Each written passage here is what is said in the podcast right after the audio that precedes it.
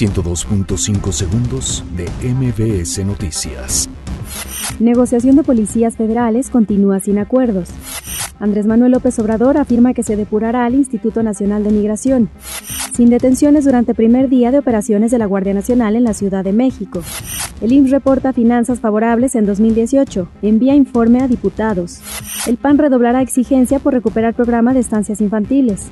Realizarán 147 jóvenes mexico-estadounidenses actividades de voluntariado en el país. Aeronave en Veracruz aterriza de emergencia. No hubo lesionados. Sedubi asegura que dueños de espectaculares incumplieron con el retiro voluntario de anuncios. Tigres matan a experimentado domador en Circo de Italia. Venezolanos confían que el gobierno de México sea más frontal contra la dictadura de Maduro. 102.5 segundos de MBS Noticias.